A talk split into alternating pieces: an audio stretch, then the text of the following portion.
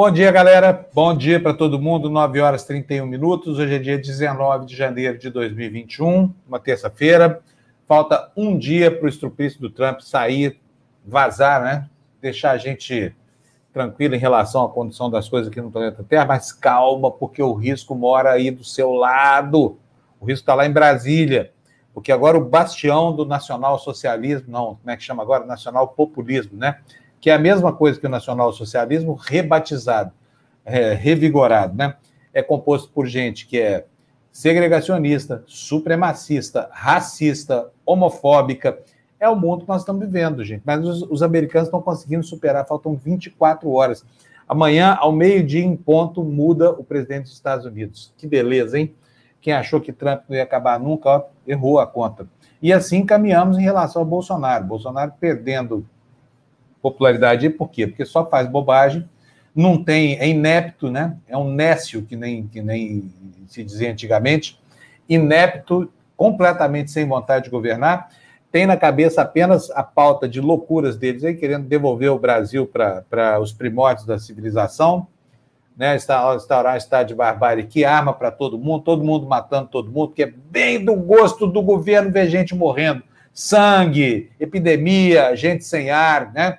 Obra de engenharia desse governo horroroso que vocês aí que votaram nesse Bolsonaro inventaram para a gente, né? Hoje nós vamos continuar discutindo vacinas aqui no Tertúlia, um pouquinho mais de profundidade. Nós vamos ter dois representantes do Conselho Nacional de Saúde é, dando um diagnóstico do quadro para gente. Mas eu já vou dizer para vocês o que, que é que está em questão. O que está em questão é o seguinte: nós não temos vacina. Não tem. É 6 milhões de doses estão aí, são as únicas vacinas que nós temos os outros dois que Pazuello falou, mas Pazuello que, que, que ele diz sentado não sustenta de pé. Mas vai lá, esses 2 milhões de doses que ele mandou buscar na Índia, que não existiam, não existem de verdade, né? A Índia vai preferir pro, dar para o Paquistão, que está em guerra com ele, do que dar para nós a tal da vacina, tá, gente? É o plano lá de atender a vizinhança. E você quer saber de uma coisa? Está muito certo. O Brasil é um dos poucos países do mundo onde o governo desprezou todos os pools de compra de vacina propostos pela OMS desprezou AstraZeneca, só fez aposta na vacina da Pfizer, né? E quebrou a cara, por quê? Porque não tem vacina da Pfizer para gente também. Não tem vacina, essa que é a questão. E assim vamos ter que lidar com essa coronavírus aí por vai saber quanto tempo, até que alguém apto para o cargo, alguém que tenha juízo e vontade política de fazer, não um antivacina fanático igual esse Bolsonaro aí, mas outra pessoa qualquer, entendeu? Ainda que suplantada por, é, é, é por ele, por decisão, por exemplo, da justiça brasileira, que pode salvar a nossa pele e o nosso sangue, né?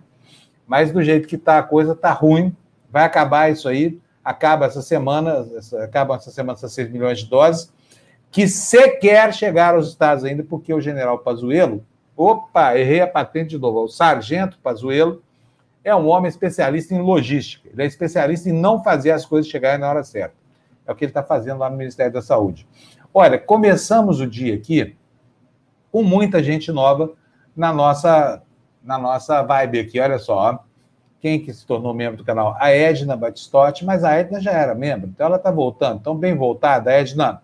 A Heloísa Souza, bom dia, Heloísa, bem-vinda ou bem voltada? Não sei. A Marlene, que eu tenho quase certeza aqui que é membro novo do nosso canal, né? Quero aproveitar para dar bom dia aqui para todo mundo que chegou. Primeiro de todos, Ana Maria Balardim, está aí. Bom dia, abrindo a porta para a galera. Hoje ficou contente, né, Ana Maria? Primeirão lugar aqui na nossa, na nossa portinha de chegada. Dona Dirce, que chegou cedo também. Dona Dirce está dando bom dia para nós. A China vai pôr o bolso, diz deve ser o Bozo, né? O Bolsonaro, o Bozo. Os protocolos asiáticos se baseiam, acima de tudo, em cordialidade. O Brasil já quebrou o protocolo muitas, muitas vezes. Vocês lembram daquele deputado, como é que é o nome dele mesmo, gente? Aquele que fala que é de São Paulo, mas é do Rio. Como é o nome daquele estrupício que só pisa na bola, presidente da Comissão de Relações Exteriores? Não lembro o nome nem o sobrenome, gente. Será que estou com bloqueio? Ah, Eduardo Bolsonaro. Quantas vezes esse estrupício falou mal da China? E agora a China tem o tal do IFA lá, que é o elemento recipiente fundamental para a fabricação para vacina, e está lá burocraticamente tratando do assunto como se o Brasil não merecesse prioridade nenhuma. Construção, obra de engenharia do governo Bolsonaro, né? Deixa eu dar bom dia aqui para minha querida amiga Mali Messi. Cadê a Mali, gente? Mali, cadê tu, Mali? Tá aqui, Mali. Bom dia. Bom dia. Tudo bem? Tudo bem, e vocês? Tudo bem, dormiu bem? Sonhou com a vacina, Mali? Não, não sonhei com a vacina, não. Até tive um pesadelo essa noite. Preciso que lembrar foi, o que, foi. foi? Não lembra, né? Pesadelo é bom. Eu não lembro nunca os sonhos que, com, com que eu sonho, sabia? Bom, vamos começar a discussão, gente? Nós estamos na nossa, na, já na nossa sala de espera aqui com, deixa eu abrir aqui, os nossos convidados aqui. Cadê a Priscila? Oi, Priscila. Cadê? Cadê a Priscila? Estou errando tudo aqui hoje, estou enxergando mal. Está aqui. Bom dia, Priscila Vegas, do CNS. Tudo bem, Priscila? Bom dia. Como vai você? Todos e todas. Bom, a Priscila é conselheira do Conselho Nacional de Saúde, né? Agora vamos pegar o presidente do conselho. Está aqui o Fernando Pigato. Bom dia, Fernando. Como vai? Bem-vindos os dois à nossa live. Bom dia, bom dia a vocês aí, bom dia a todos, todos bom e dia, todos Fernando. que estão nos acompanhando. Olha, muito prazer em receber ambos aqui. É, logo, logo, para começar, quero saber de vocês dois, começando pela Priscila, porque aqui, ladies first, viu, Fernando? É, o que, que vocês estão achando dessa palhaçada toda aí armada pelo governo em torno dessa vacina? Priscila, bom dia para você, bem-vinda. Então, bom dia, né? Dizer antes de tudo que é um prazer estar mais uma vez aqui no Tertúlia, né? Acho que vocês cumprem um papel muito importante aí nessa mídia que precisa dizer o que importa né, e o necessário. É, a gente vê com preocupação, na verdade, né, esse espetáculo que foi formado né, em cima da vacina. Acho que é importante colocar né, a importância de se vacinar, né, mas acho que é menos espetáculo, é, espetáculo e muito mais ação que está precisando nesse momento. Né? Acho que é, temos que colocar que tem pouquíssimas doses aí, né, mesmo para essa primeira etapa, né, houve uma demora né, gigantesca de viabilização desse plano, né, um plano que demorou demais para ser publicizado, para ser viabilizado, para ser dito, para ser colocado, né, para todo mundo saber como é que ia ser operacionalizado, né, a gente já vem apontando isso há muito tempo, inclusive, né, da necessidade, inclusive, de se pensar como é que se daria né, os grupos de prioridade, a operacionalização, né, então a gente, na verdade, vê com preocupação, porque a gente sabe né, que aí vai acabar, de alguma forma, também estimulando né, uma busca desenfreada da vacina né, e com consequências graves para os estados que estão tentando fazer alguma coisa em cima né, de uma falta de planejamento nacional coordenado que a gente também já vinha apontando e vinha denunciando né, no Conselho Nacional de Saúde. Né? Então a gente fica muito feliz porque finalmente Brasil né, tem vacina, mas ao mesmo tempo a gente fica preocupado aí né, com esse espetáculo todo que foi formado né, em cima disso. Né? Então, a gente tem que ficar muito atento e muito atento de como vão se dar a operacionalização nos estados, né, para poder que realmente seja garantida a equidade, que é um princípio né, fundamental do Sistema Único de Saúde, para que realmente as pessoas tenham acesso à vacina né, de forma equânime, né, inclusive as pessoas em situação de vulnerabilização, né, com respeito às prioridades, aos protocolos, né, e o que a ciência coloca também dentro desses grupos, né. Então, acho que essa é uma posição que a gente tem nesse sentido aí diante do que está sendo colocado e da mediatização que está em cima da vacina, né? Que é importante, mas quem tem que ficar atento. Muito bem. Fernando. Vamos lá. É, inicialmente, acho que é importante dizer que parece que a, o tema da vacina ele é um tema de agora vamos dizer assim, dos últimos é, meses, das últimas semanas, e justamente porque quando a gente, no Conselho Nacional de Saúde, começou a tratar essa questão da epidemia que chegaria ao Brasil, está fazendo um ano agora, janeiro, não sei se a Priscila lembra, a gente estava numa reunião da mesa diretora, né, no final do mês de janeiro, em Brasília, e Óbvio que já tínhamos conversado, trocado algumas ideias entre nós de que a epidemia que estava chegando, é, estava acontecendo no mundo, né, e já tinha começado na China e tal, estava indo para a Europa, chegaria ao Brasil e a gente precisava se preparar para enfrentá-la. Então, na nossa reunião da mesa diretora, nós é, pedimos uma, uma conversa com a representante da OPAS no Brasil, a doutora Socorro Gross, né, da OPAS, da Organização Pan-Americana da Saúde, da Organização Mundial da Saúde aqui no nosso país. Depois contatamos com a doutora Nízia Trindade, presidenta da Fiocruz, e com o próprio secretário nacional de Vigilância em Saúde, na época, o Wanderson, né, do Ministério da Saúde, e pautamos, inclusive, né, e preparamos a reunião ordinária do Conselho do mês de fevereiro, que foi, inclusive, a última presencial que a gente fez, para tratar do enfrentamento à epidemia. Lá nós falávamos de fechamento de fronteiras, lá nós falávamos dos cuidados que precisava ter, lá nós falávamos do isolamento social, lá nós falávamos de tudo aquilo que precisava ser feito, inclusive de vacinas. Inclusive de vacinas. Nós temos a nossa Comissão Nacional de Ética e Pesquisa, que começou a autorizar, inclusive, estudos, né? É, e vários processos, chegou ao final do ano aí com cerca de 800 né, 800 pesquisas sendo feitas em nosso país, autorizadas pela Conep, várias delas que têm a ver com vacina. Né? Em junho, depois de nós ter criado a Frente pela Vida, nós começamos a trabalhar um plano nacional de enfrentamento à pandemia, que nunca o governo federal teve. Apresentamos esse plano para o governo federal, obviamente que apresentamos para o CONAS, para o CONASEMES, né? enviamos orientações para os conselhos estaduais e municipais, tratando sobre vacina, único que não deu resposta até hoje para nós foi justamente o Ministério da Saúde. Por quê? Porque existia uma intenção de não coordenar nada.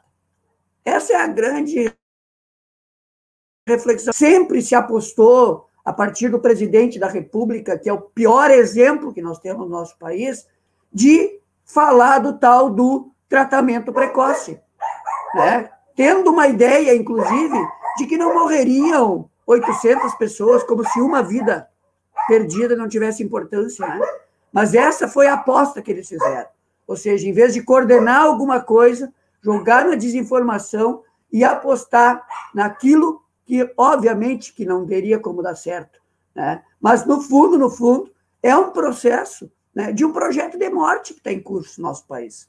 Nós sempre falamos isso. Os nossos documentos, inclusive, apontam tudo aquilo que é de resolução, de recomendação, que deveria ser feito, e nada foi feito. Então, quando a gente chega nesse momento, não tem vacinas autorizadas, não tem vacina à disposição da população na quantidade nem para o primeiro grupo prioritário, correndo o risco de ter interrupção né, no início da vacinação, o que é o pior cenário, porque isso pressiona, inclusive, quem está na ponta quem está nas unidades de saúde, porque começa a vacinar agora profissionais de saúde, pessoas idosas, né, pessoas em, em, em instituições de longa permanência, indígenas, né, aldeados, que é o que está lá no plano. Nós, inclusive, fizemos uma recomendação colocando grupos prioritários que não constavam, né? por exemplo, indígena, para nós, é os aldeados e os não aldeados. Mas pelo plano que o governo apresentou e que está sendo executado, só tem os aldeados. Gente, eu vou ter que parar um pouquinho aqui, porque aqui tem três participantes de lives. Só que elas agora estão exagerando aqui, senão eu vou atrapalhar, inclusive, aqui a, as pessoas que estão nos acompanhando. São as três é, cachorrinhas. Estão querendo participar, né? Ah, elas querem. Então, então estão indignadas, estão indignadas com esse descaminho do governo Bolsonaro aí, viu? É isso. Até os cães nesse país estão preocupados com a Covid. Bolsonaro não está. Pode ir lá, Fernanda. A gente, a gente vai conversando aqui com a. Com a Priscila. Com a Priscila aqui, enquanto você resolve. Olha aí, tem moral sobre a cachorrada lá, ó, porque foi só ele falar e escalar a boca. Aqui em casa Gente, não, não é. Te manda... é quem, quem, quem manda na casa que manda nelas também. Foi ali e resolveu o problema. Eu já ia dizer bom, que não foi ele, não, hein? Foi ele não que mandou. A Priscila já conhece, a Priscila já sabe das nossas Escuta. reuniões, das lives do conselho, que quando a Marla chega e vai ali e resolve o problema com elas. Como é o nome dela? Como é o nome dela? A minha, a minha companheira, minha esposa, a Marla. Marla, manda a Marla passar uns dias lá. Ela está de férias, ó, Brasília. Tá Quem sabe ela não cala os cães de lá. Só quando está acontecendo isso, porque ela está de férias, porque senão todas as manhãs ela trabalha das sete a uma, então, todas as manhãs não tem quem segure. Aqui, quando as cachorrinhas resolvem acuar, elas só ah, param quando querem. Como é que é. É, bom, Maria, pode, pode perguntar você, então. Então, é, eu queria ver, óbvio que eles já devem ter visto hoje o que está aí na manchete nos portais, que é essa nova variante, essa nova cepa de Manaus que é, parece que vem se confirmando como uma, uma cepa mais letal, inclusive com uma faixa etária menor para jovens. É, com esse embrólio todo de lockdown que não é feito, de governo que não existe, o que, que o CNS e o que, que o CFM pode fazer diante desse quadro? Existe alguma coisa para que se faça alguém escutar que o Brasil precisa de um lockdown, nem que seja por 15, 15 dias?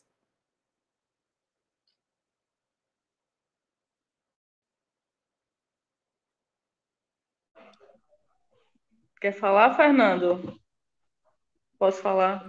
Então, é, na verdade, é, eu acho que a inércia do CFM, ela já traz um panorama importante para a gente de que lado o CFM está, né? E, no final das contas, não é o lado da ciência, né?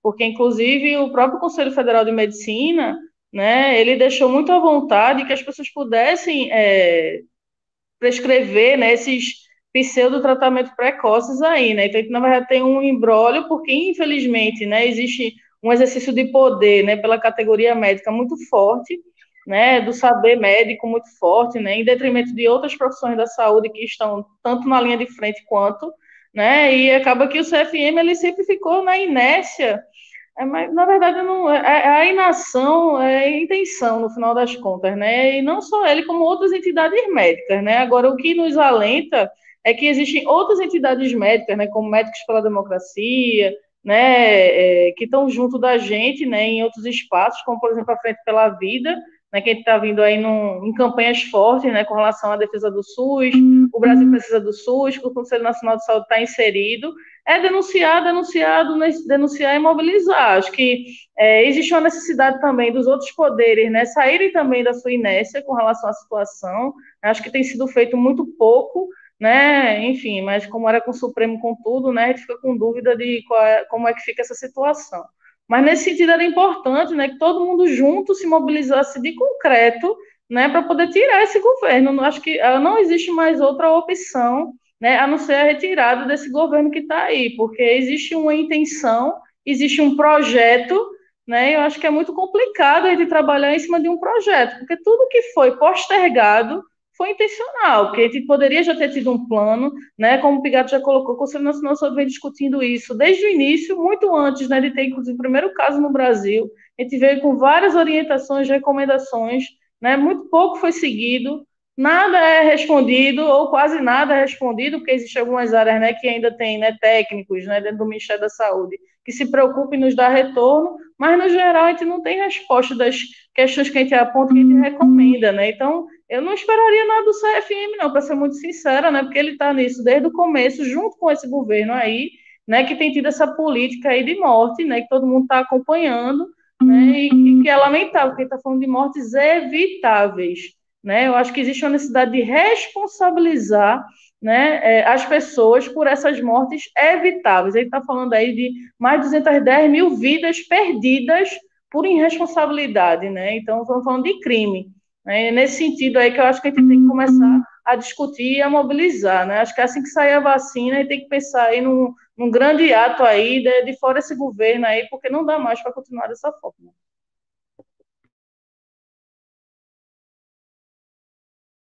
Fábio, seu áudio está fechado. Abriu. Desculpa, gente. Ô, Fernando, outro dia nós entrevistamos um colega de vocês aqui, eu não me lembro o nome dele, minha memória é péssima e ele nos revelou o seguinte: que o Conselho Federal de Medicina é, não faz mais parte, por vontade dele, do próprio CFM, CFM, que foneticamente parece para CSM, CFM. Não, estamos falando do Conselho Federal de Medicina, não faz mais parte do Conselho Nacional de Saúde. Eu gostaria de saber de você o que foi que houve, por que eles pediram é, afastamento do, do, do CNS. Não, na verdade, é, a, o Conselho Nacional de Saúde existe uma eleição onde as entidades, enfim, as instituições, quem gostaria de participar, é, encaminha a documentação para participar. O CFM não encaminhou na última eleição. Então, a gente parte do princípio de que ele não quis participar, né? não quis participar do Conselho Nacional de Saúde. Né? Eu acho que essa avaliação é uma avaliação importante que a gente precisa fazer A Priscila falou aqui de outras entidades médicas, agora a própria Associação Médica do Brasil, acho que é a AMB, que é o nome, né, teve uma renovação da diretoria, uma diretoria que já entrou em contato conosco, que quer participar dos processos aí eleitorais do Conselho Nacional de Saúde. A Priscila falou dos médicos e médicas populares, também tem os médicos e as médicas pela democracia, ou seja, tem outras organizações né, que, que são, vamos assim, né, da categoria médica, que é importante que venham. E óbvio que, assim como existem outros conselhos profissionais né, que atuam no Conselho Nacional de Saúde, diversos deles, eu não vou citar nenhum nem outro aqui, senão depois as, as meninas lá me, me dizem, ah, citou tal e não citou o meu, né, mas vários conselhos profissionais que atuam no conselho, né, que são respeitados no Brasil inteiro, né, eles demonstram aí no dia a dia o compromisso que tem com o controle social. Então, obviamente que se tem uma diretoria lá no CFM que é contra o controle social, ou que até discorda da forma como o controle social atua, ou do próprio SUS, né? Porque, enfim, o próprio Conselho Nacional de Saúde, os conselhos estaduais, os conselhos municipais, né, fazem parte do Sistema Único de Saúde, está na origem, né, do Sistema Único de Saúde. Então, pode ser que exista hoje uma diretoria do CFM que discorde disso.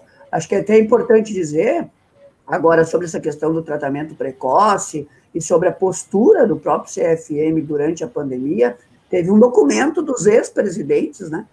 Foi um, um manifesto muito duro, né, feito, assinado pelos ex-presidentes do CFM, mostrando né, que o CFM está, não é fora do mundo, né, tá fora da realidade, não, é conivente com o que está acontecendo.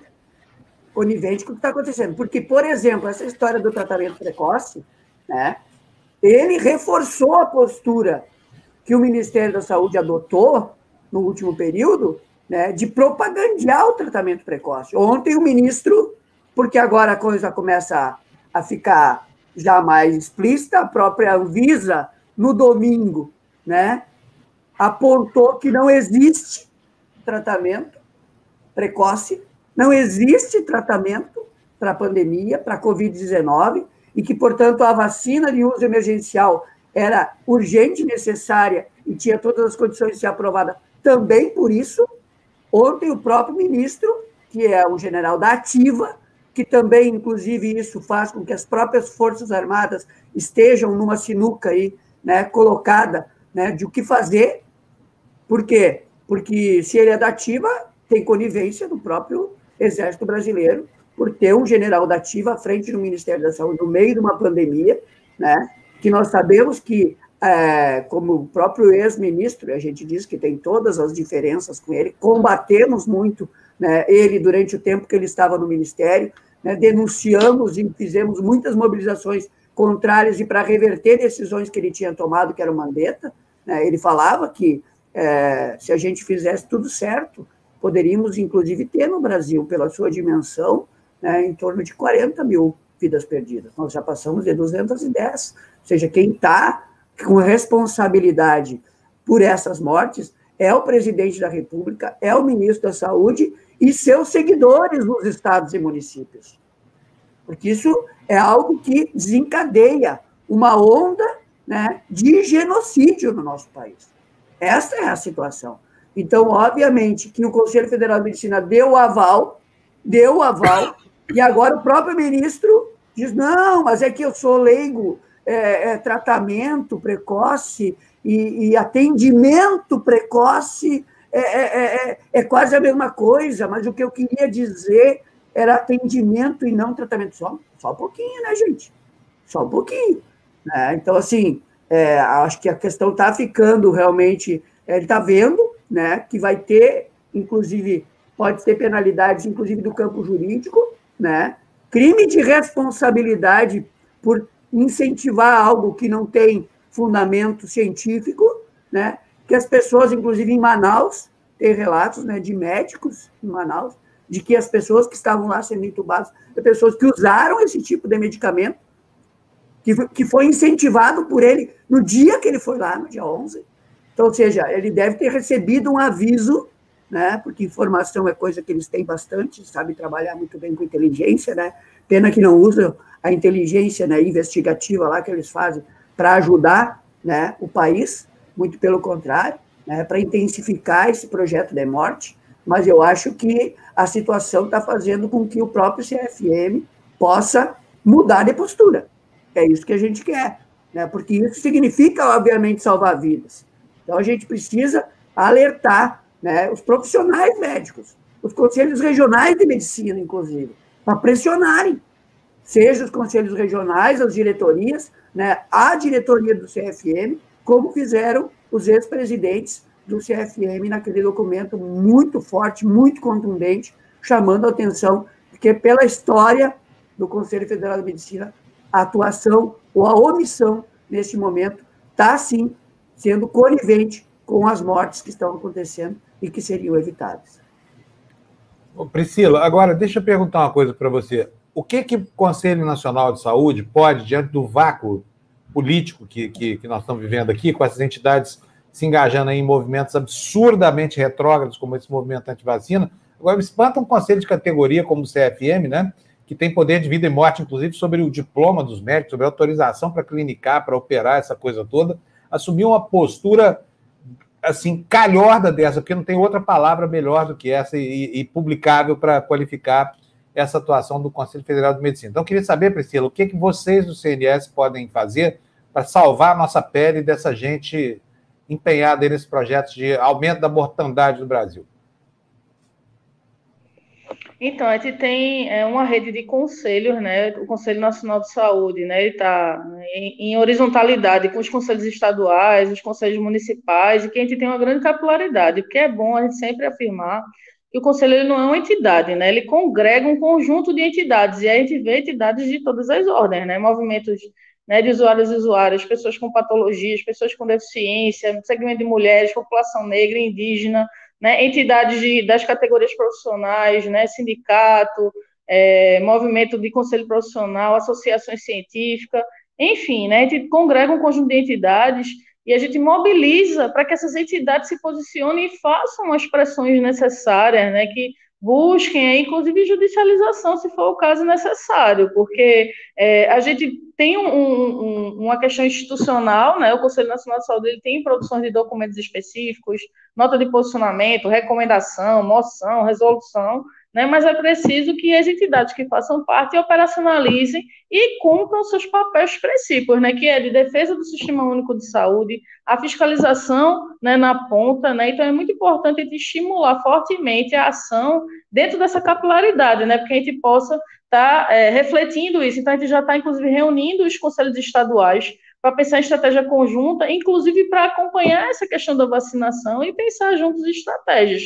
Né? Porque acho que o grande, é, a grande sacada né, do controle social é essa possibilidade da participação social na deliberação da política pública, né, nessa discussão, nesse debate, construção, mobilização e também ação junto, né? Acho que é importante a gente estar tá aí estimulando fortemente que todo mundo que compõe o controle social mobilize não só quem está dentro do conselho, mas quem está fora, né? É importante fazer um grande movimento de pressão, né? Tanto é que a gente tem também participado de outras iniciativas, onde foi o lançamento do movimento que foi gigantesco, assim, né? De participação de artistas, né? De, de pessoas de vários segmentos, cultura, político, enfim, né? Pessoas de, da sociedade civil, que foi o Abraça Vacina, né? Que se juntou porque o Conselho Nacional de Saúde faz parte da Frente pela Vida, né? Que congrega prioritariamente entidades científicas né, e se juntou né, com o Movimento de Direitos Já, o Fórum pela Democracia, e construiu junto a campanha né, é Abraça a Vacina, que teve amplo engajamento. Então, acho que são dessas iniciativas de pressão e mobilização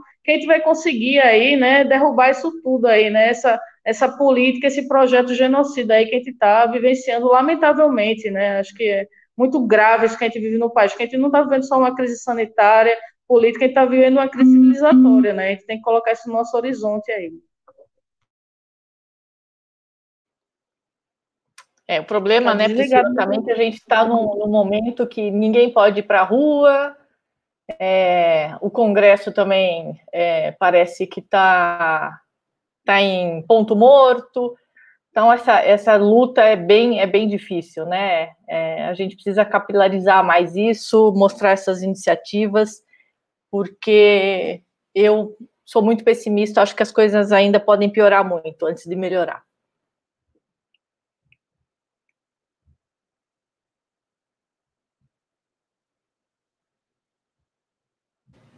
Abrir aqui meu microfone, que não tem pergunta, né, Mari? Não, eu, eu, só queria falar isso, assim, ressaltar isso, assim, porque quando a gente olha para o horizonte, Fernando e Priscila, a gente se sente muito desamparado, sabe? Porque o Conselho Federal de Medicina, antes de ser assolado por esses bolsominions aí, por esses médicos aí da, da Idade das Trevas, ele era uma entidade absolutamente respeitável.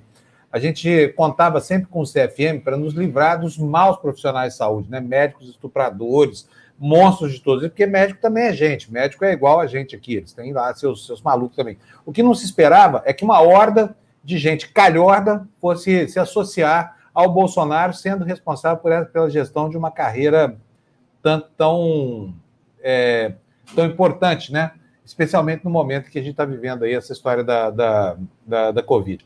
Então é isso, eu queria agradecer vocês, deixar um espaço de um minutinho para cada um para sua despedida e, e falar para vocês que é um alento tê-los ao nosso lado, viu? porque toda vez que a gente entrevista alguém do Conselho Nacional de Saúde, a posição é não apenas boa do ponto de vista da, da conformação política, da, da questão ideológica, essa coisa toda, mas ela é cidadã também. Então, eu quero agradecer por isso a vocês todos do CSN. Começa pelo Fernando agora, né? Porque a. Eu queria agradecer também a oportunidade. A gente sabe que outros conselheiros e conselheiras têm vindo aqui. É, é, cada vez mais a gente se coloca à disposição. Ano passado, nós fizemos um levantamento no final do ano, a nossa ASCOM.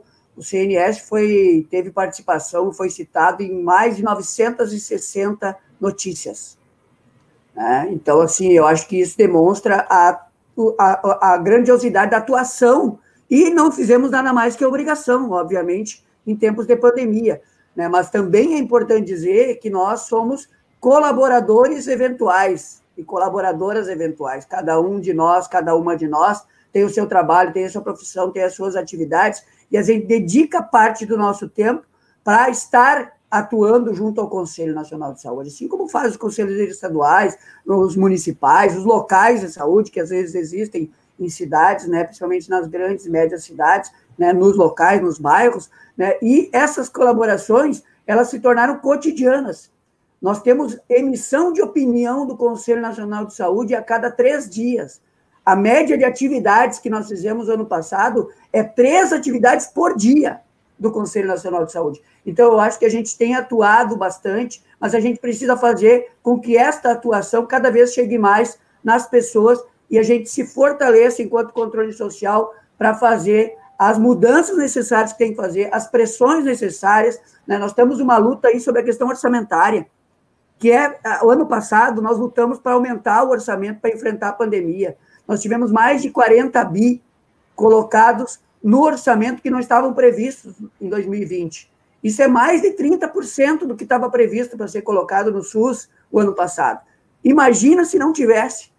Nós temos que fiscalizar a aplicação desse recurso, inclusive, né, das denúncias de desvio que acontecem nos estados e municípios. Os conselhos estão aí também para isso. Mas este ano, nós perdemos esse recurso.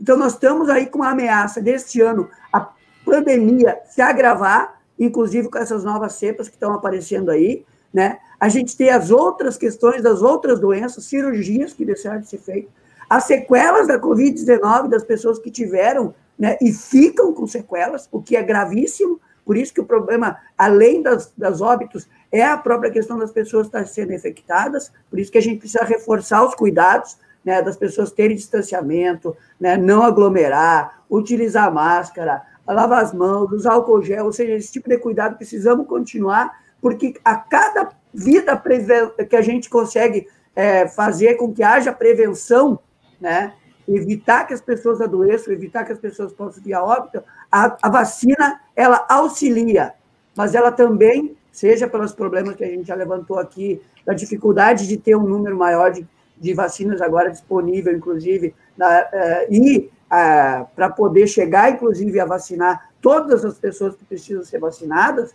e nós queremos que toda a população brasileira tenha acesso em 2021, nós precisamos de recursos. Então, nós temos um orçamento de pouco mais de 120 bilhões, e nós precisaríamos ter um orçamento de mais de 170 para poder chegar ao que tivemos o ano passado.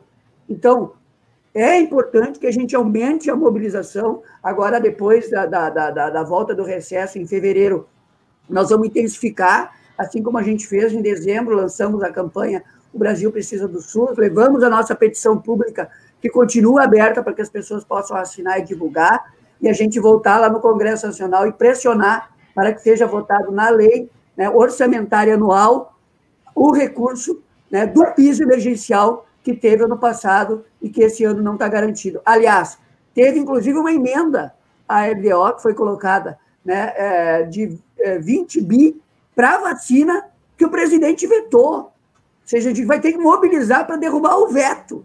Então, é, é realmente, a, a, situação é muito delicada, mas eu quero dizer uma coisa para vocês aqui. Eu sou freiriano, certo? Esse ano estamos celebrando aí os 100 anos de Paulo Freire. Então, é importante que a gente faça da esperança o esperançar. E o esperançar a gente faz acreditando nos sonhos, acreditando que é possível mudar a realidade, transformar o mundo que a gente vive, né, para a gente poder ter vida plena para todos e todas. Então, por isso, isso é o que nos move para lutar. Isso é que nos move para seguir em frente, apesar do caos desse desgoverno que está instalado em nosso país. Fernando, muito obrigado. Priscila?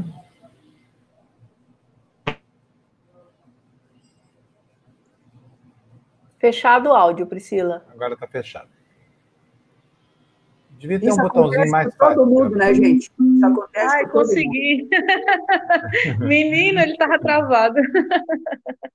bom, então, minha gente, acho que Fernando colocou um bom, um bom panorama aí para a gente, né? Acho que é importante, né? Só complementando o que ele já colocou, que eu concordo em gênero, número e grau, que eu também sou freiriana. Acho que é o que nos move aí nessas lutas que são necessárias, né? Acho que a gente defende um projeto de sociedade que não é o hegemônico, né? Então a gente sempre vai estar em luta, né? Só que a gente está falando agora, não somente de uma outra perspectiva, né? Mas de um projeto de morte que a gente está vivenciando, né? Concretamente. Mas é bom colocar que a vacina não é a salvadora da pátria, ela não é a tábua de salvação.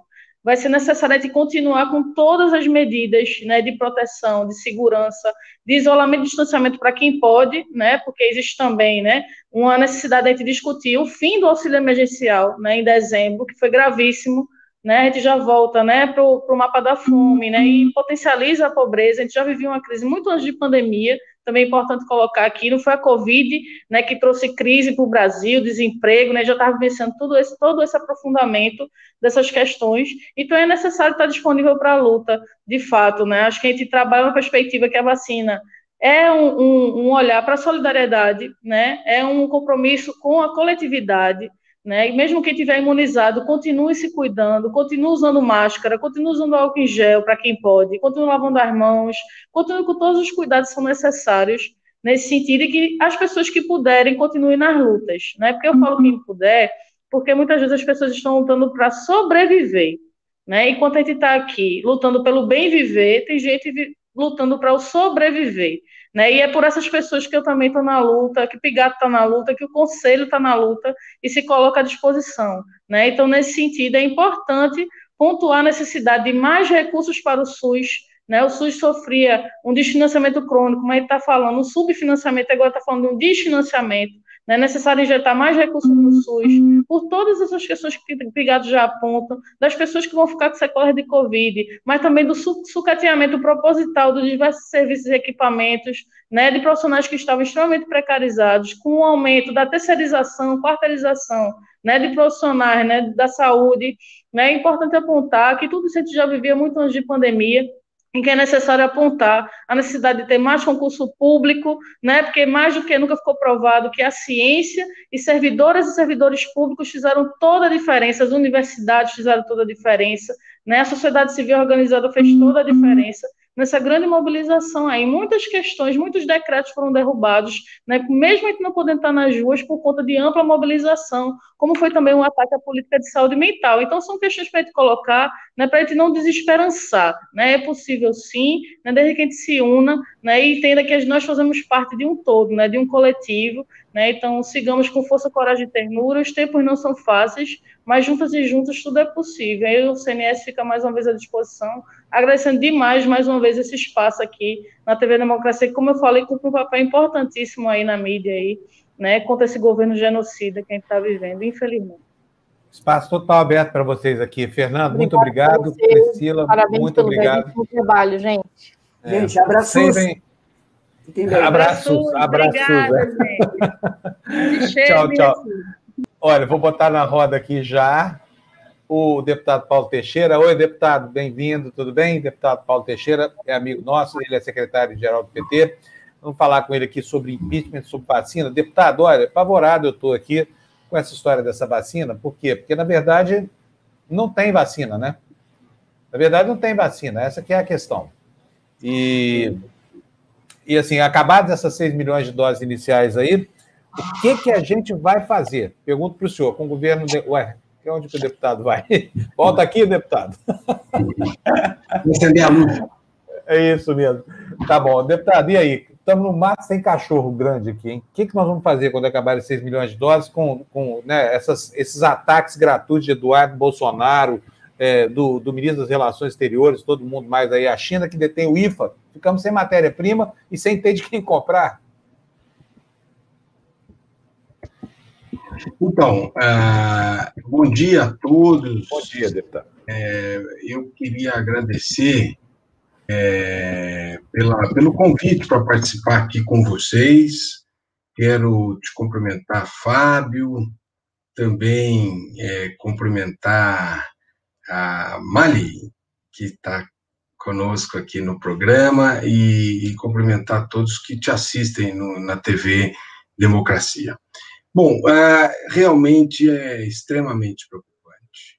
Nós entramos num ano de muita dificuldade, de extrema dificuldade, mas principalmente uma dificuldade pela falta de governo, ou, digamos, pela irresponsabilidade do governo, pela falta de prioridades ou das prioridades criminosas desse governo. Veja, é, nós entramos no ano faltando oxigênio nos hospitais de Manaus. Bom, mas o ministro estava em Manaus, ele tinha ido para Manaus. No dia 7 de janeiro, ele soube que iria faltar oxigênio. O que, que o ministro deveria ter feito no dia 7 de janeiro? Ele deveria ter providenciado oxigênio bastasse ele requisitar, e o governo tem essa capacidade, requisitar oxigênio das empresas, pagando por ele, e também os aviões da FAB e aviões privados, como eles acabaram fazendo para buscar a tal da vacina que eles não conseguiram trazer da Índia, eles poderiam ter requisitado esse oxigênio e esses aviões e levado para Manaus e impedido de faltar oxigênio em Manaus. O ministro estava lá fazendo o quê? Ele estava lá é, pregando a ideia do tratamento precoce, que é uma espécie de um charlatanismo. É tentar vender à população que tem um medicamento para a Covid. E não existe, o mundo inteiro sabe que não existe. É grave ele ter feito isso, porque ele não é médico. E ele entrou nessa onda do charlatanismo que esse tratamento precoce representa. Veja, eu falo isso porque esse governo nomeou dois médicos. Nomeou é, um primeiro médico como ministro e nomeou um segundo médico como ministro. Ambos não aceitaram entrar nesse charlatanismo é, do tratamento precoce com a cloroquina ambos. Mas esse ministro entrou, né? E ele, ao fazê-lo, ele põe a sua mão no que pode ser dito que foi praticado um crime, um crime de omissão, porque ele sabia da falta de oxigênio, não requisitou oxigênio, não requisitou os aviões, e não conseguiu dar conta dessa falta de oxigênio. E muitas pessoas morreram, morreram sufocadas em Manaus. Os depoimentos são os mais dramáticos de pessoas que dizem o seguinte: olha, a, o meu parente, se tivesse oxigênio, teria vivido. E teria, porque hoje nós temos um grau de recuperação das pessoas com Covid que são hospitalizadas alto. Assim, é, nós começamos janeiro com esse fato, né, com a crise de Manaus. Né. O segundo aspecto é o governo que negou a vacina, né, que disse que a vacina provocaria efeitos colaterais de transformar um ser humano num jacaré, é, que disse que essa vacina, por ser da, da, da China, ela provocaria é, mudanças no DNA das pessoas. Então, eles fizeram um movimento anti-vacina, quando eles deveriam ter providenciado a vacina. E essa vacina acabou sendo trabalhada por dois institutos públicos, que foi o Instituto Butantan em São Paulo e a Fiocruz no Rio de Janeiro. O Instituto Butantan aqui subordinado ao governador é, João Dória e no Rio de Janeiro a Fiocruz e acabou é, fazendo apesar desse negacionismo do governo federal. Então, nós não temos vacina suficiente. Esses 6 milhões de doses de vacinas que foram distribuídas ontem e que foram importantes, mas vamos lá, elas deveriam, elas conseguiriam, digamos, é, é, vacinar um pequeno grupo, vacinar um grupo de profissionais da saúde, vacinar um grupo de idosos, mas é um grupo muito pequeno, num país que você vai ter que vacinar o que é, calcula 80% da população, né? e você é, vai ter que vacinar com duas doses. Então, nós vamos precisar de, para a primeira dose, é, 80%, 160 milhões de doses e replicadas é, 320 milhões de doses. Né? E nós temos 6 milhões de doses. E agora temos uma questão. Qual é a questão? O cronograma de produção dessa vacina, esse cronograma é um cronograma da Fiocruz, que está fazendo aquela vacina de Oxford, e o do Butantan, que está fazendo a Coronavac, o cronograma delas é um cronograma de produção de vacina até julho. Então, nós teríamos digamos assim, para vacinar a primeira fase do povo brasileiro, nós teríamos até junho para providenciar. Então, nós temos seis meses para providenciar. E agora, um impasse. Qual que é o impasse? É que o, o, o, o componente químico para a produção da vacina, ele não é produzido aqui no Brasil. Foi uma digamos, um erro histórico do Brasil em 2000, é, em 1996, quando o Brasil assinou um acordo e abriu mão de produzir esses, é, esses é, digamos, ingredientes da indústria farmacêutica. Não é? Então, nós temos que comprar esse ingrediente da China e um governo que resolveu brigar com a China. Um governo que resolveu brigar com o nosso principal fornecedor. Um governo que re resolveu, é, digamos, fazer loucuras, né? Nem o, o chefe do Bolsonaro, o Trump, brigou com a, com a China. O que, que o Trump fez? Quando a, começou a, a, a pandemia, ele mandou 30 aviões para a China para levar para os Estados Unidos todos os componentes, respiradores, máscaras, todos os componentes para o combate à Covid. Esse governo aqui resolveu brigar com a China. E agora nós estamos sem os ingredientes para produzir esses 320 milhões de doses de vacina que precisam ser produzidas. Né? Então, inicialmente, nós temos que é, perceber o seguinte: não dá para continuar as coisas como estão. Não dá, não dá para continuar as coisas como estão. Né? E a primeira, mas a primeiríssima das providências, na minha opinião, teria que ser demitir esse ministro da Saúde, né? Para o bem do país, para o bem das Forças Armadas e para o bem dele próprio, porque ele vai sair como corresponsável por, uma, por um genocídio, e as Forças Armadas ficarão também com essa marca de um dos seus integrantes, nativa, ajudou a, a levar o Brasil a esse genocídio. Né? E nós temos que é, afastar esse presidente da República. Ele não, não está é, tomando as providências e não está à altura de tomá-las. Né? Vamos ver como é que a, a China procede agora em relação às vacinas. Né? Até no que ele faz, ele vai mal. Vejam o que eles fizeram. Eles mandaram buscar é, 2 milhões de doses de vacina na Índia. Contrataram o avião, o avião ficou parado no Recife e o governo indiano diz: não, não tem, agora nós não vamos entregar, nós vamos vacinar os nossos. E ainda não resolveu. Ontem o ministro alegou que era um problema de fuso horário. Né?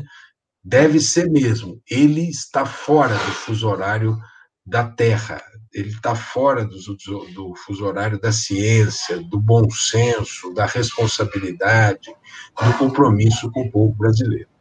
Fusa era, Fusa era, porque é, ele está é. fora de uma era, ele está fora da era iluminista, ele é, ele é pré-iluminista, esse, esse menino. É isso. Agora, é deputado, isso. deixa eu falar, a gente está vendo esses absurdos acontecerem e o Congresso Nacional em recesso, como se não tivesse nada que ver com essa história.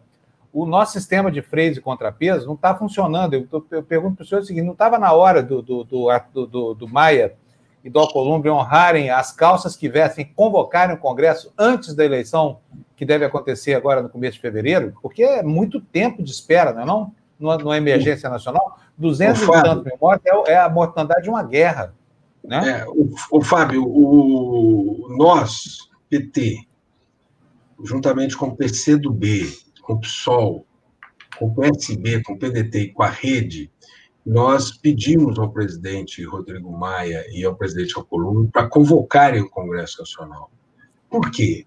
Porque tem medidas urgentes para serem adotadas.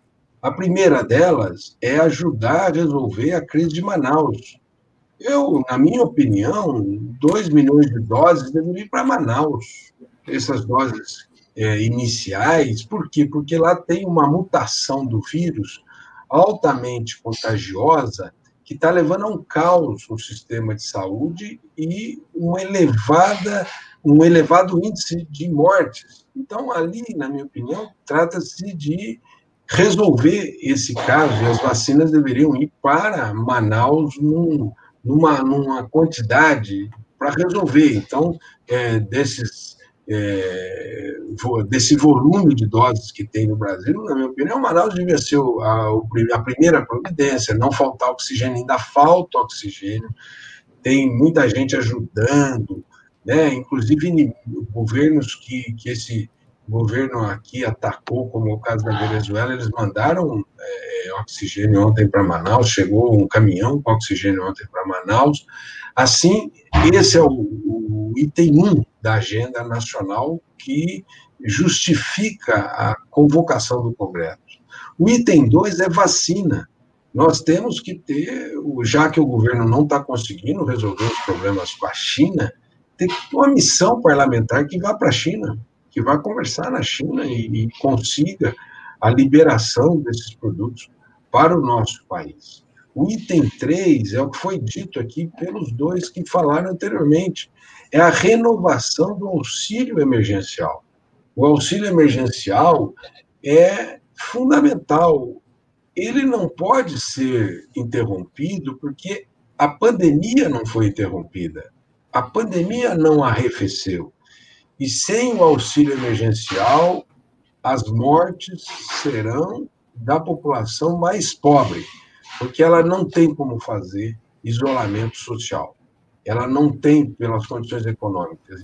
Ou você dá condições materiais para as pessoas ficarem em casa, ou essas pessoas vão buscar sobrevivência de uma maneira imediata, como todos que não tiverem qualquer renda farão. Então, terão, teremos que priorizar o tema do, da renovação do auxílio emergencial. Um quarto tema que justifica a convocação do Congresso são as empresas. As empresas tiveram um benefício que foi até dezembro, da ANP 936. E esse benefício acabou. Então, o que, que as empresas, restaurantes, bares, lanchonetes, lojas estão fazendo? Estão demitindo seus funcionários ou é, propondo a eles acordos que são acordos muito prejudiciais. O que é fundamental agora é que renove aquele benefício da 936 para os empresários. Né? Quinto, precisa renovar o decreto de calamidade pública, porque tem vários efeitos. Quem acabou renovando foi o Supremo, mas quem devia fazer era o Congresso. Eu tenho até o PLC é, número 566-2020, que propõe a prorrogação. É o, é o que está lá para ser discutido. Tem muita gente pedindo a urgência desse meu, é, na verdade, é um PDL, é, 966-2020. Então, essas cinco prioridades já justificariam a convocação do Congresso. E, na minha opinião, o presidente Maia deveria colocar em discussão é, tem mais de 60 pedidos de impeachment na sua mesa para é, iniciar o debate sobre o impeachment desse presidente pelos crimes que ele vem cometendo diariamente. Vejam, é, é, Mali, o que aconteceu domingo. Domingo, eles promoveram o Enem. O que, que eles disseram? Que teriam todos os cuidados com os nossos jovens, e não houve cuidados. Houve aglomerações, é, imagens de aglomerações. Né? Então, isso é um crime que eles cometeram. 50% não foi fazer o exame. O que nós deveríamos, nós estamos até pedindo na justiça que seja realizado um novo exame para esses 50%. 50% das vagas para a primeira turma e os outros 50% para uma nova turma. E eles, então, cometem um crime por dia, por dia. Então, deputado, eu tenho, eu tenho uma pergunta. A gente está vendo aí, pelo que a gente vê na, lê nos jornais, pelo que vocês dizem, a gente está na mão do Maia e Alcolumbre, que parece que os pedidos são refratários, passam por eles e eles não estão nem aí. A minha pergunta é: não tem como vocês, não tem como o Congresso, é, de alguma maneira, é, é, pressionar é, os outros partidos para que eles compareçam nesse pedido, para que haja, é, é não, claro, não estou falando em motim, mas assim, alguma coisa que force as presidências da Casa, do Senado e da Câmara a agir, porque, porque é o seguinte, se a gente ficar nesse, hoje pede, amanhã pede, amanhã, nós já estamos quase no dia 20, daqui a pouco é o, é o tempo de voltar. Só que 10 dias podem representar mais vidas perdidas. E a gente está no mato sem cachorro. Não é, existe é, nenhum. Ou então é, é, que, na, que as bases nos seus estados mostrem para o governo federal que alguma coisa tem que ser feita, porque a gente sabe, se não houver um lockdown, Manaus vai ser aqui. Você tem razão, é, até porque, é, Mali, é, o, esse vírus de Manaus já deve estar tá sendo propagado para o Brasil inteiro, porque os voos não foram interrompidos com Manaus. Outros países interromperam voos para o Brasil, mas internamente os voos não estão interrompidos. Então, deve haver uma difusão desse vírus, é, dessa mutação de vírus que acaba é, se espraiando muito rapidamente. Nós estamos, essa semana, aumentando o tom e a articulação para a retomada do trabalho parlamentar. Não tem justificativa nenhuma para o parlamento ficar parado. Nenhuma. E nós precisamos dar resposta a essas questões de natureza emergencial.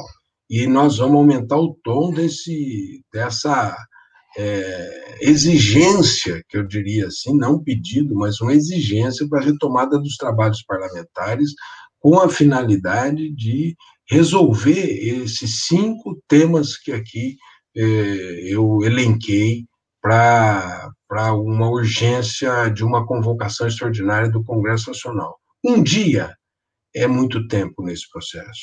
Um dia são mortes que vão sendo é, vão acontecendo e, e, vidas que poderiam ser salvas que vão, nós vamos perdendo irresponsavelmente porque temos um governo irresponsável. É, a mim me parece que precisa, é, é, que precisaria expor um pouco mais essa letargia dos presidentes das casas. É isso. Talvez seja o caminho, porque. É. a Marli está falando em letargia, e eu quero perguntar para o senhor especificamente sobre a atuação do ministro Pazuello, porque o ministro Pazuello, nos primeiros dias, até parecia ser uma pessoa simpática, mas depois ele afundou o pé nessa história de, desse, desse embuste precoce, que não existe. A gente até aqui na TV Democracia está usando, está tentando evitar a impressão, a expressão tratamento precoce, porque é um embuste, isso é, é, é, é charlatanismo puro, mas ele afundou o pé nisso, teve em Manaus, como o senhor bem lembrou, teve no dia 8 lá. No dia 8, ele, ele, ele baixa uma portaria lá no Ministério da Saúde, pedindo para os médicos de Manaus receitarem cloroquina, e isso que seria esse tratamento precoce aí, né?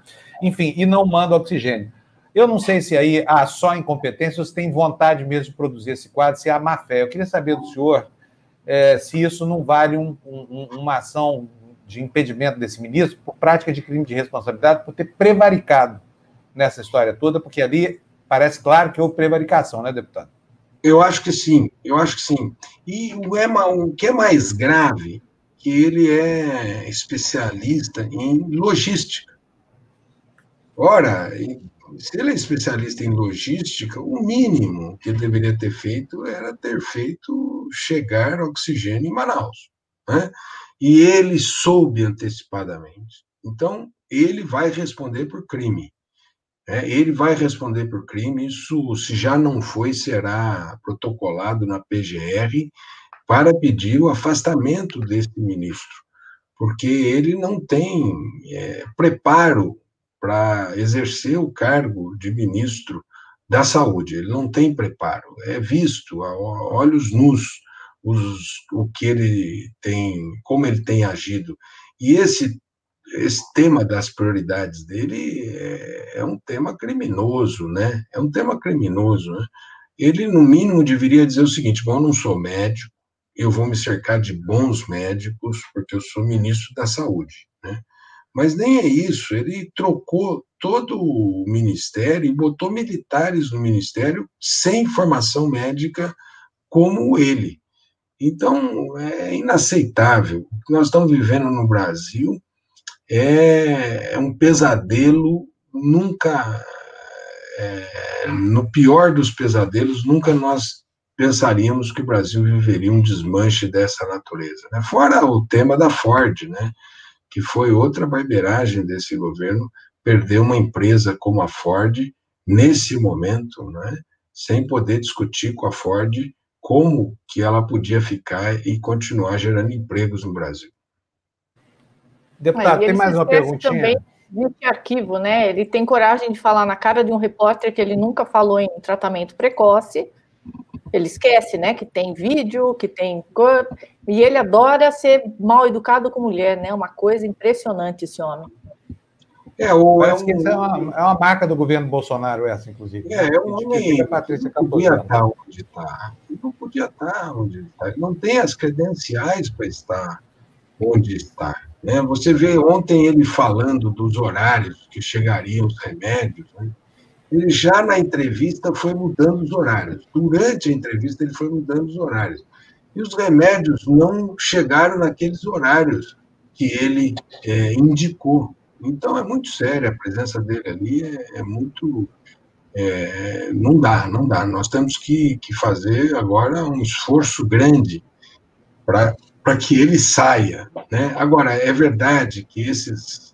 Nós estamos aqui, alguém trouxe, o sistema de justiça aqui, salvo exceções, né? Vejam, o ministro Lewandowski está dando um show como como ministro, né? É, sorte que nós temos ele como ministro e que deu um show, mesmo outros, eu acho que, que fizeram um trabalho importante ali, como é o caso do Toffoli, do Gilmar, do Marco Aurélio, né? Agora, esse é, sistema de justiça não, não conseguiu afastar nem o ministro do Meio Ambiente, que igualmente praticou uma série de crimes. Né? Nem ele foi abastado. Nós estamos precisando, e o problema nosso mais grave aqui é a ausência de vacina impede de colocar o povo na rua. Isso é gravíssimo, né? Isso é gravíssimo. E mas nós temos que mobilizar a sociedade de tal sorte que eles saiam. eles não podem mais continuar cometendo os crimes que estão cometendo. Deixa eu fazer mais uma perguntinha para o senhor sobre a eleição do presidente da Câmara, porque o PT resolveu finalmente apoiar o Baleia Rossi. Eu, pessoalmente, elogiei essa, essa decisão do partido. Acho que, que tinha que ser, porque aí não tem saída. Ou você está do lado do, do, do, mal absoluto, ou você está do outro lado. Não interessa que lado seja. Do meio e, mal. É, não, não, é porque não, não, não interessa, assim. Acho que diante do mal maior que existe, que é o Bolsonaro, qualquer coisa, até um acordo com o demônio, se o demônio não fossem eles eu acho que o demônio é bolsonarista se não for o próprio. E, e bom, é, foi no começo um apoio envergonhado, agora o PT, é, é, enfim, parece que assumiu mesmo essa condição, porque está óbvio que não tem outra atitude sensata para tomar, mas eu me preocupa muito essa história do Baleia ter afiançado que não colocará em discussão o, o, impeachment, quando até o Rodrigo Maia, né, que ficou sentado em cima de 68, agora fala que ah, sim, talvez seja discutir. Queria saber do senhor como que foi essa articulação, porque eu tenho certeza absoluta que o PT se preocupou com essa pauta, né, deputado? O PT colocou no, nas suas exigências ah, o cumprimento da Constituição e da legislação no caso da ocorrência de crimes de responsabilidade do presidente da República. E ele disse, ele falou isso e voltou atrás. Então, ele disse da hipótese de colocar o processo de impeachment contra o presidente da República. Ah, então quer dizer que não existe essa impossibilidade. Não. Você acha que se, se houver, se houver. E até está escrito, viu, Fábio? Está escrito de uma maneira é, mais, digamos assim. Delicada. É, delicada, mas está escrito na carta compromisso. Tá bom. É, eu a gente está aguardando esse dia chegar. encarou isso, né, deputado? É, os últimos, não que não houvesse crime de responsabilidade antes, e milhões de motivos para o Maia ter feito o primeiro pedido de impeachment lá atrás. Mas agora ficou muito escancarado, né? Agora mostra quem é que está do lado do, do genocida e quem é que está querendo mais do que poder, quer ver um projeto de país, né? É. Que é essa, menos, é a nossa, a nossa esperança. É, e, Mali, a minha opinião é que parte da população brasileira está entendendo o que está acontecendo. É, eu acho que tem dois, dois ou três pontos que eu já aqui é, apontei. Esses três pontos dizem respeito à vida das pessoas. Então, as, enquanto as fake news é, não tinham relação com a vida das pessoas, muita gente acabou aderindo a elas. Né? Agora tem. A vacina está diretamente ligada à vida das pessoas. E as pessoas querem se vacinar na sua grande maioria. Além da vacina, é o auxílio emergencial.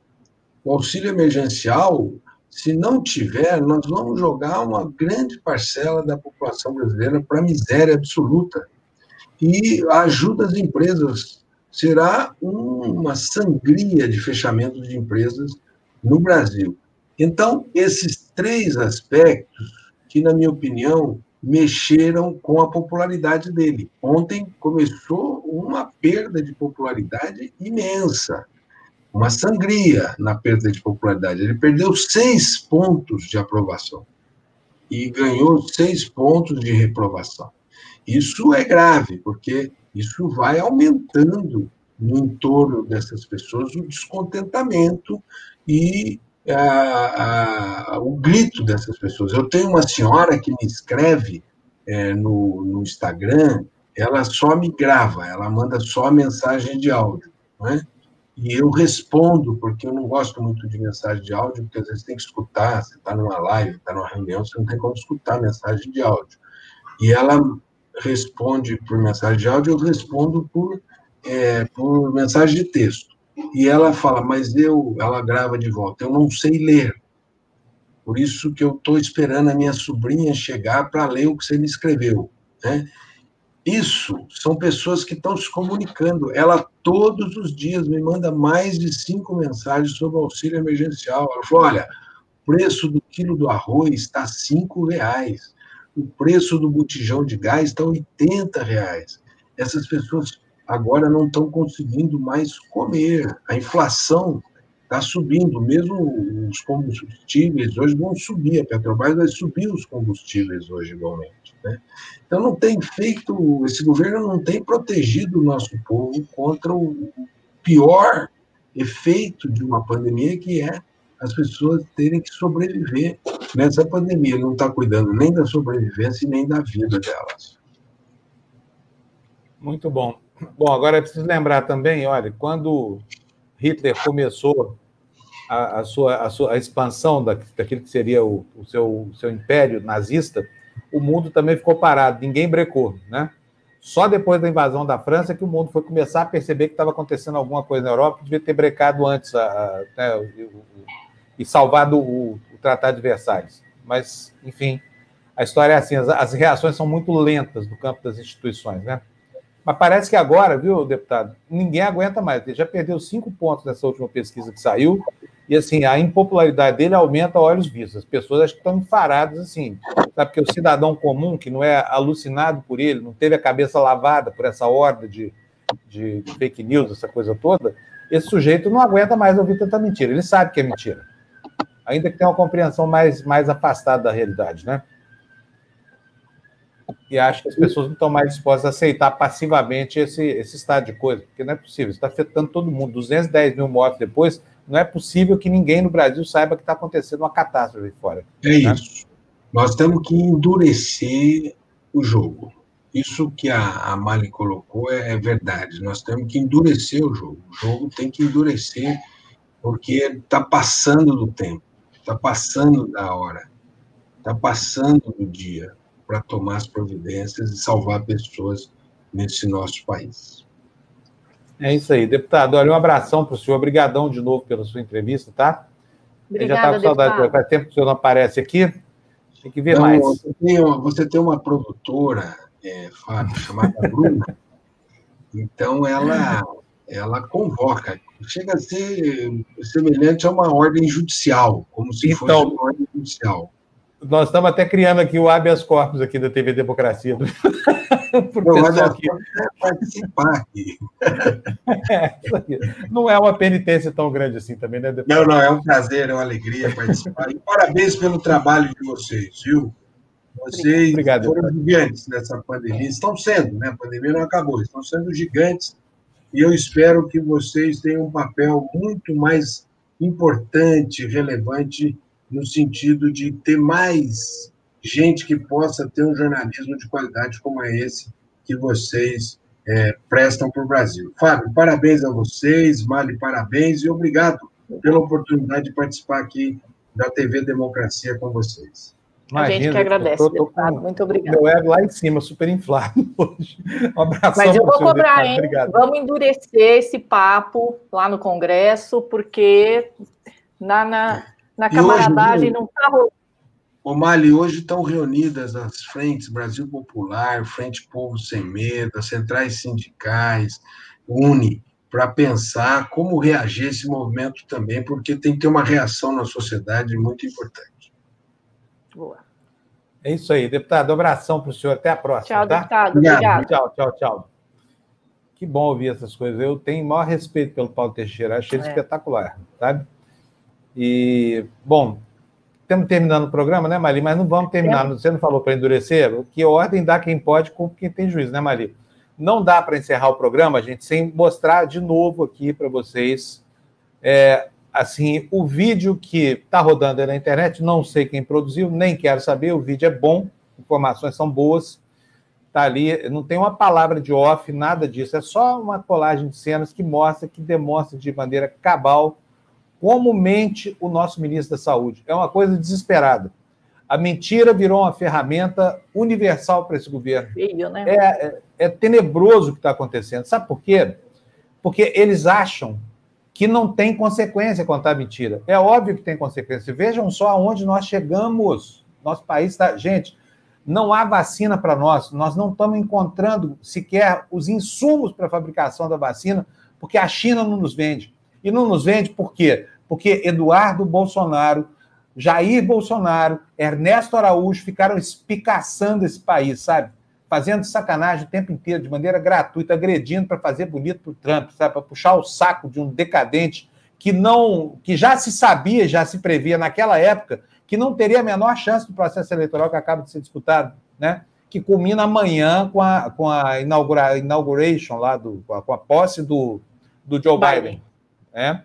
E que enterra para sempre a alma penada representada por esse grande líder do neonazismo contemporâneo, que agora se chama nacional-populismo, tá? Era nacional-socialismo, agora virou nacional-populismo, e que, infelizmente, contaminou essa, essa, enfim, essa estirpe nova aí que aconteceu aí no, no parlamento, né? Partir do advento do Bolsonaro, essa coisa toda, mas acabou contaminando uma boa parte da opinião pública do Brasil, com ideias tapafúrdias como essas contidas, assim, da, como se fosse possível realizar uma volta para trás em relação ao respeito ao papel da mulher, né? Assim, a inclusão da população homossexual que sempre existiu e que sempre foi, sempre teve que se esconder, por quê? Porque essa gente é, transformava tudo assim em aberrações. Enfim, não dá para voltar para trás mais, né, Marita? Então, olha, vamos, vamos lembrar aqui sabe, agora para vocês, como a gente faz sempre aqui no TV Democracia, como essa gente é empenhada em mentir. Vou mostrar o vídeo aqui para vocês, já deve ter visto, mas não custa nada ver de novo, porque assim pelo menos você vai ver se, se a sua opinião continua firme. Vamos lá, gente.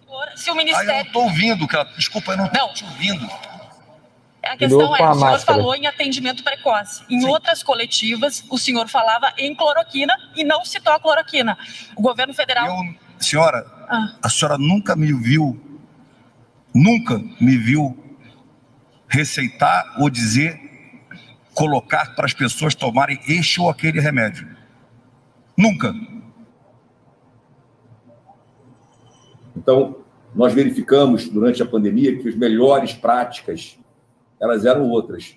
As melhores práticas eram o tratamento precoce, a conduta precoce do médico, com os medicamentos, conforme nós orientamos, o paciente toma os medicamentos e vai ficar bom.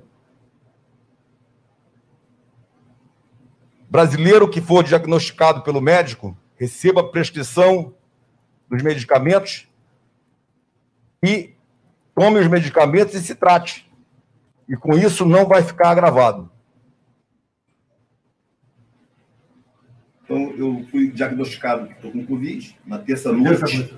Você começou a tomar o quê? Na terça mesmo eu comecei a tomar hidroxicloroquina, a anita e a azitromicina na quarta-feira. Logo, kit completo. Kit completo. E... Na terça-feira à noite? Na terça-noite. Na quarta-feira, como é que Na quarta-feira já acordei melhor, um pouquinho. Fiz a fisioterapia também de respiração. E médico acompanhando. Sempre com acompanhamento Hoje médico. Hoje é quinta, como é que você está? Botei zero bala. Zero Pois é, gente. Olha... Azuelo, o tratamento precoce, o seu, a sua observação tocante a isso. O que, que você acha que tem a falar sobre isso aqui? É fundamental. É, não existe outra saída senão nós diagnosticarmos pelo médico o mais rápido possível e iniciar o tratamento precoce o mais rápido possível. Essa... Isso já, olha só. O tratamento precoce é preconizado pelos conselhos federais, conselhos regionais orientado pelo Ministério da Saúde.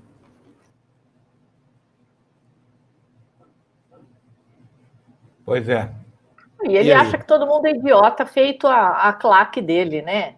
Se essa, esse é. povo quer acreditar nesse papinho aí dele, problema dele. Agora, não nivele todo mundo por baixo, né? É. Olha, é difícil, viu? Assim, que a gente espera, a gente espera um mínimo de seriedade com postura, né? Dessas autoridades aqui. Quero lembrar o seguinte: no dia 7, o Ministério da Saúde assina uma portaria estimulando médicos em Manaus a adotar a hidroxicloroquina, a azitromicina e outras porcarias aí, ivermectina, que essa, que essa galera defende, como se fossem, assim, a panaceia, né? Remédios que absolutamente fazem efeito nenhum contra essa doença, nada disso. Mas está lá uma portaria do Ministério para esse ministro que diz que nunca recomendou nada, que nunca criou protocolo. Não criou protocolo mas criou uma ordem de serviço para convencer os médicos de lá. E depois, vocês vão de lembrar que. Que dia que foi aquilo? Agora também, acho que dia 12 ou dia 13, o Bolsonaro veio a público para dizer o seguinte: olha, nós mandamos nosso ministro da Saúde lá em Manaus porque estava um caos, não faziam tratamento precoce lá. Vocês lembram dessa fala do Bolsonaro? Deixa eu, eu vou ver se eu acho isso aqui, mas enfim, é óbvio que houve uma ação de Estado, uma ação do governo que mobilizou Fábio, essa tropa toda, milhões, general na frente. Gastaram milhões sem concorrência e tem 18 anos de cloroquina estocado. Pois não é. Mais nada. É uma lástima isso tudo, sabe? Assim, é uma pena. Porque é o seguinte, olha, o prejuízo aí não é para a imagem de um político ali. Sabe? O prejuízo não é da imagem do político. É, é, é, muito legal ver o duelo aí de Dória com, com, com Bolsonaro, essa coisa toda, porque dá uma ludicidade que esse assunto não tinha, né? Tá, vira um fla-flu, assim, mas esse fla-flu está tão equivocado. Olha, gente, o que está acontecendo no Brasil é algo que nós vamos ter muita dificuldade de explicar para as próximas gerações, sabe? Porque não parece fazer sentido nenhum. Você tem um governo que é o responsável pela, pela, pela atuação nesse tipo de, de situação de emergência nacional, que se recusa a cumprir seu papel porque não acredita em vacina. É o que está acontecendo. Sabe? O único, a única forma de evitar a doença eficaz, comprovada até agora, são essas vacinas aí e nós temos aqui um governo que se empenha. Ontem o Bolsonaro lamentou a vacina. O Bolsonaro vem na sua primeira manifestação pública mas apesar da vacina, já começa a fala assim, está lamentando, entendeu? Apesar da vacina, bom, agora a Visa aprovou, nós já não temos mais o que fazer. O que, que ele pretendia que a Visa fizesse? Que proibisse a, a, a vacina no Brasil? Faltava, né? Então, assim, está tudo errado, é mentira demais. É bom a gente conversar com as pessoas mais humildes que não têm acesso a jornal, revista, internet, não estão conectadas, explicar para elas o mundo em que elas estão vivendo, sabe? Tem muita gente equivocada, tem muita gente confusa, sabe? E, e reconheço que é muito difícil para pessoas, ainda que tenham um bom nível de consciência da realidade, se furtarem a tentação de usar cloroquina ou, ou Ivomec ou qualquer porcaria dessas aí, sabe? Quando, assim, um parente seu adoece quando um filho adoece, essa coisa toda, ou um pai adoece, e pede, olha, então, mas quem sabe se, se isso não pode ser mesmo a salvação? Quem sabe se eles não têm razão? E a gente sabe que eles não têm razão nenhuma, mas na hora da comoção, na hora da emergência, as pessoas acabam fazendo, né, Maria? Então, é vamos embora, gente. Vamos embora, que daqui a pouquinho está chegando aí, ó, na esportiva com a Andréia e a Luciana Julião. Isso, antes de sair, vamos agradecer aqui a Ana Paula Teixeira Bernardinetti, virou nossa membra e, e, e, da comunidade. Né? Muito obrigado para você. Já vi suas mensagens aqui. Hoje não deu tempo de colocar todas. É, do Williams Scott, do Williams Scott se tornou membro do nosso canal no YouTube. Muito obrigado. Quem se torna membro dá uma contribuição em dinheiro mensal para a gente. Pode ser pequena, pode ser grande, não tem problema nenhum, tá? Uh, José, o Lourenço José Romero Filho nos manda 10 reais no Super Sticker. Muito Obrigada, obrigado, Lourenço. Lourenço. Muito obrigado. E aí, terminamos, Andréia? Essa foi a férias do dia. Corremos a nossa sacolinha aqui. Ai, ai, ai. Vamos embora. Deixa, Bom, deixa eu voltamos amanhã com aqui. a olha, foto do Joe A, a Érica está lembrando aqui, olha, o, o, o, o Sargento Pazuello foi a Manaus lançar esse Tratekov, que é outro embuste, um aplicativo, é um aplicativo é. embuste. Sabe? É um aplicativo sobre embuste, é, é o, a, a campanha do embusteiro, sabe? E ainda tem isso, né? E a quantidade de notícias falsas dizer, Bolsonaro quantas vezes reiterou que ah, cidades inteiras que adotaram o protocolo não tem nenhum morto. Cadê essa cidade? Qual é o município? Sabe? É mentira. Essa gente mente, engana e mata com as suas mentiras. É o que está acontecendo no Brasil. É uma lástima. Assim vamos encerrando o nosso tertúlia de hoje. Peço a você que, se não ainda não assinou o nosso canal, assine, não custa nada, você ajuda a gente. E likes aí para quem não deu ainda, tá bom, gente? Dá tempo, tem uns segundinhos. Tchau para vocês. Bom amanhã dia, com Joe Biden, né? Vamos é, acompanhar. amanhã tem Biden e, enfim, e bye bye estrupício do Trump. Já vai tarde. Vamos embora, gente. Tchau, gente. Até amanhã.